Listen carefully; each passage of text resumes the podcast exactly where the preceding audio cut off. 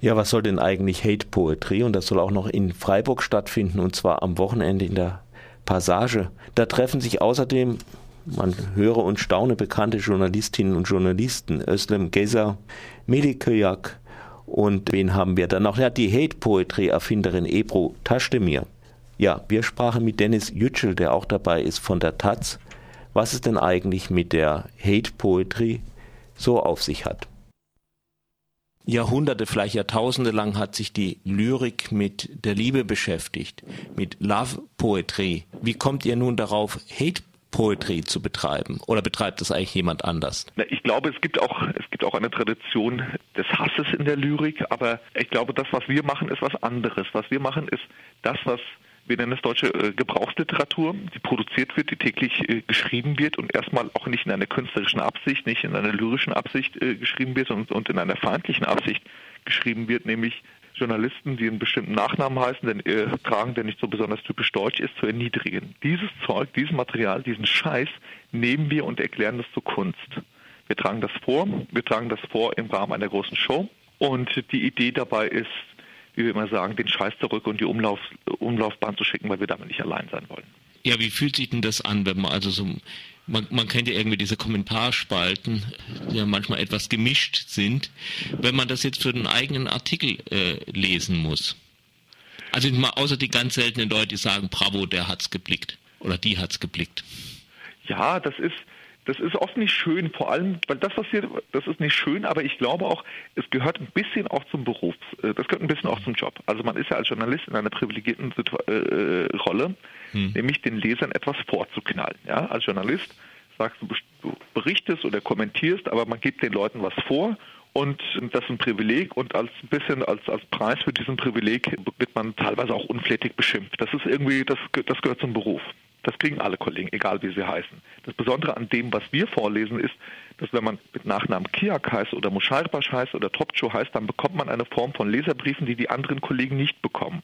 Und da findet Folgendes statt. Also wir werden reduziert auf das, was unter, hinter unserem Nachnamen steckt oder was die Leute vermuten, was hinter diesem Nachnamen steckt. Und für viele ist es offenbar ein großer Skandal, dass Menschen mit nicht, nicht klassisch deutschen Namen in deutschen Zeitungen wie der Taz, dem Spiegel, der Zeit oder wo auch immer schreiben.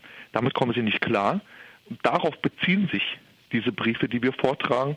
Und, und das ist jetzt auch was anderes als jetzt einfach, also was wirklich auch jeder Kollege von einer Lokalzeitung bekommt, dass Leute, dass sich ein Leser aufregt und sagt, dieser Depp, dieser Arsch, der hat doch keine Ahnung. Also das alleine ist es nicht. Ja, ihr macht ja nun, äh, ihr lest das vor, es ist eine richtige Performance. Ja, ja. kann man sowas überhaupt genießen?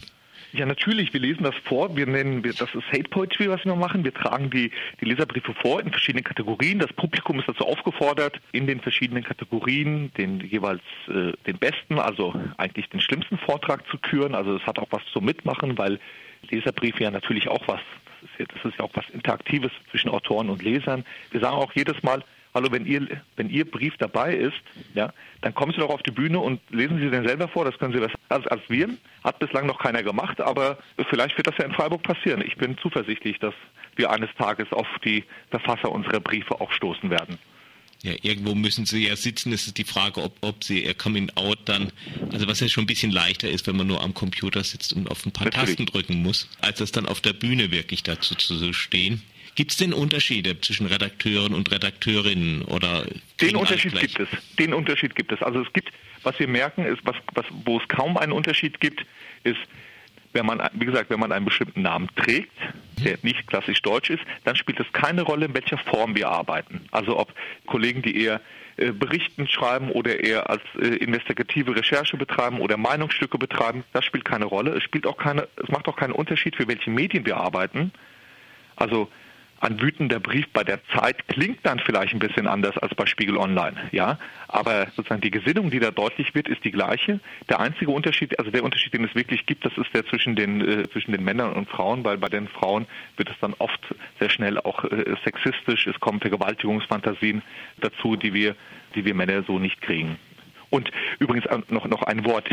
Wir tragen nicht nur Leserbriefe von, rassistische Leserbriefe von deutschen Lesern vor, sondern Wir bekommen auch immer wieder Briefe von türkischen Lesern, die uns dann Vaterlandsverrat vorwerfen oder Muslimen, die uns vorwerfen, den Islam zu verraten und die Religion zu verraten und so, wo eigentlich das Gleiche passiert, nämlich sozusagen nicht den Artikel zu lesen und zu bewerten, sondern wir dann auch, sozusagen, die uns dann auch auf das reduzieren, was sie glauben, aus unserem Namen ableiten zu können und dann darüber urteilen. Und deswegen lesen wir Briefe von irgendwelchen türkischen Nationalisten oder AKP-Fans und so, die lesen wir in einem Fort mit äh, Briefen deutscher Rassisten. Das gehört, das gehört in eine Liga. Kannst du ein Beispiel geben? Also einer meiner Lieblinge, auch ganz kurz, ist äh, äh ein Brief an mich. Äh, schön, dass Sie zwischen zwei Ehrenmorden noch Zeit finden, eine Kolumne zu schreiben. Ich finde, da steckt sehr viel drin, aber mehr möchte ich auch nicht verraten. Mhm. Äh, kommen Sie doch einfach am Freitag in die Passage 46, 20.30 Uhr. Und äh, am Freitag?